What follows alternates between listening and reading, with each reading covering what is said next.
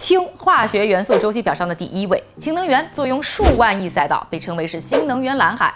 而今年的俄乌危机爆发，油气价格暴涨，石油天然气成了争夺焦点的同时啊，各国间氢能源发展的赛跑呢也在加速展开。全球呢在氢能源方面的投资呢，在俄乌危机爆发之后啊，至少是增加了七百三十亿美元。欧盟呢还在九月份成立了氢能源银行，为相关项目呢做资金加持。美国九月通过的通胀削减法案里呢，也包括。了要大量投资发展氢能源的部分，中国发改委呢，则是在今年的三月啊，发布了氢能产业发展中长期规划。这氢能源究竟是风口还是陷阱？中国的机会又何在呢？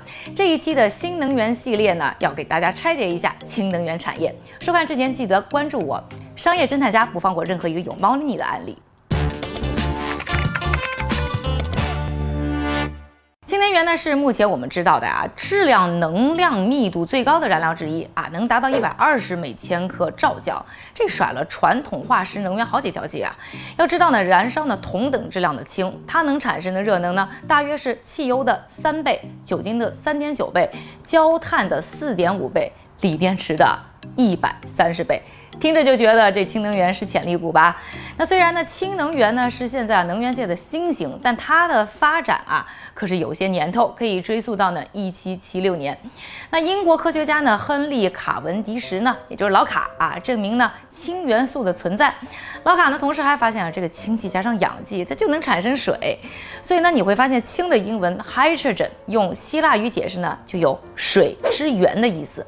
用氢气和氧气作用呢，是一个放热反应啊，所以很快呢，大家意识到这氢气啊是个能量宝宝。一八零零年呢，又有两个英国科学家发现了电解反应啊，这发现原来这个氢气和氧气不但能够结合成水，这个水还能分离出氢气和氧气，算是呢现代啊氢能源产业的基础技术啊。到了一八三八年，德国科学家上班和英国物理学家葛洛夫呢是分别提出了氢燃料电池的理论。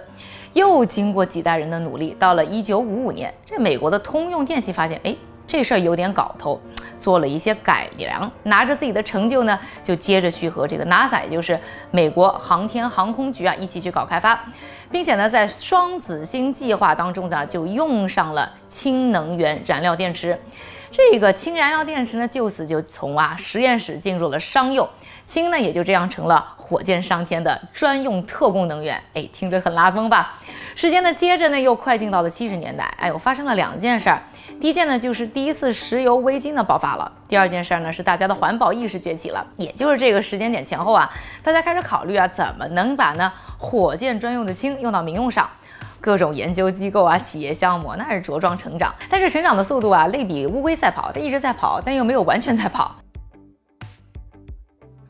这到了八十年代了啊，这苏联呢才首次把氢能呢用在了民航上。到了一九九零年，这德国启动了第一个太阳能运转的氢能电厂。又过了好几年，戴姆勒奔驰啊，丰田才相继呢展示了用氢燃料电池的汽车。进入二十一世纪啊，这个氢能源的普及呢，稍稍开始提了点速。之前呢，在介绍宁德时代的片子里呢，咱们说到过啊，这个新能源车技术道路上呢，放弃了电车这条路的日本呢，是选择了氢能源汽车。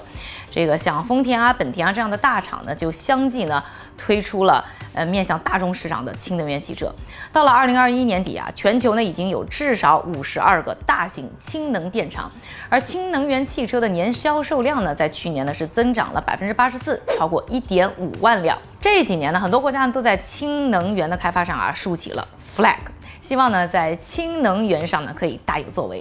各个国家呢都对发展氢能很有执念，因为这个氢能好处啊太多了。除了一，我们最开始和大家介绍的这个能量密度高啊，还有第二，这个氢能发电建设成本是最低的，差不多呢只有光伏发电的五分之一。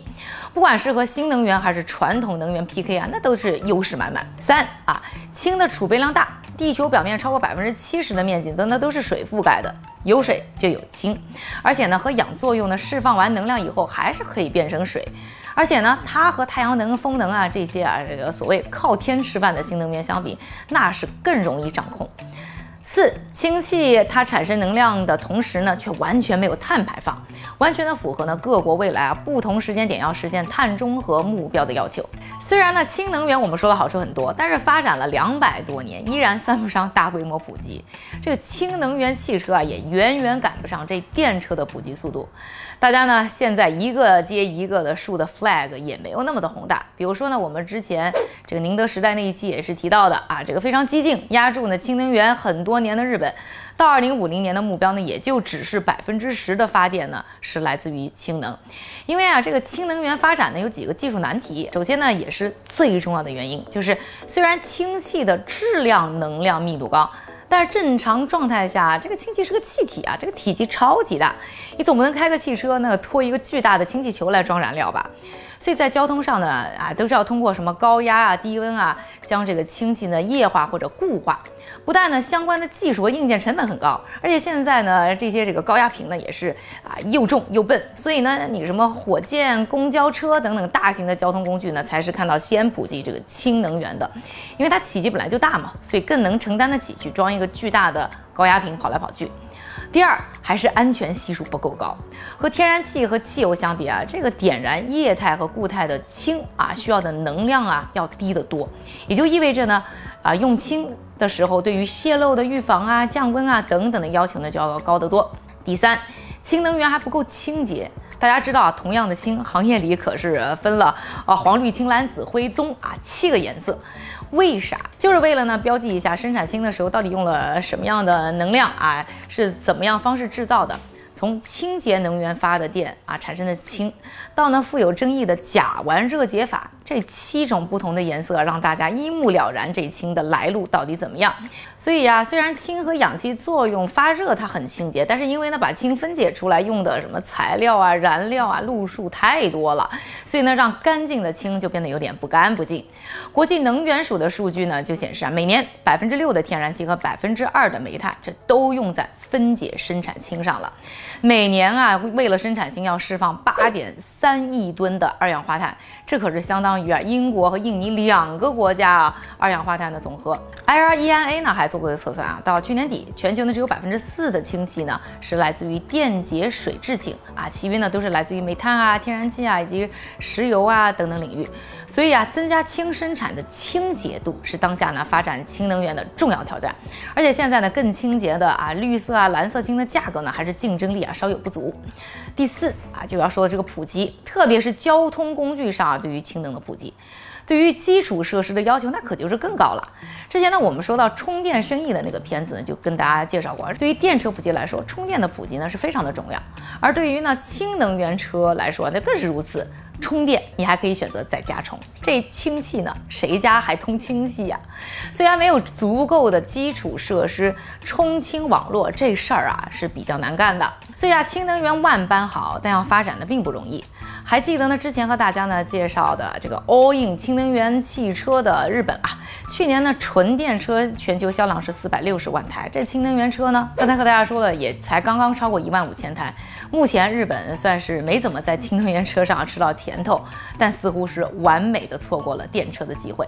当然，也可能意味着行业潜力，哎，确实它还依然巨大。这一波的氢能源浪潮当中，应该会有不少的机会。首先呢，技术呢已经积累了很久。就看是不是到了量变引起质变的时间点，看看谁能抓住这个机会。其次呢，氢的生产啊还不够绿色，那绿色转型本身的经济体量呢，它就已经非常巨大。有人算过啊，在二零二一年的时候呢，整个绿色氢产业的规模才只有十九亿美元，预计十年以后，二零三一年的时候就能达到一千三百五十亿美元。对中国呢，虽然说技术积累呢没有任何的优势，但是因为呢中国本身就已经是最大的制氢国了，同时呢也是呢可再生能源产量第一的国家，所以呢做好氢产业的绿色转型，那应该是基础很扎实的。中国呢，在氢能源的政策上呢，也在不断的加码，还计划呢要落地呢三个氢能源示范城市群。这个当中呢，从可再生能源制氢啊，到运输啊、储存啊、分销啊，机会点是非常的多。而现在呢，中国整个的相关产业链呢，已经有超过呢三百家企业必然呢也有可能会涌现出新的巨头。到底谁又能抓住氢能源的机会呢？我们拭目以待。那喜欢这个视频的朋友，请帮我点赞、关注、转发和收藏。大家有什么好的观点呢？也可以在留言区呢跟我一起的互动。商业侦探家不放过任何一个有猫腻的案例。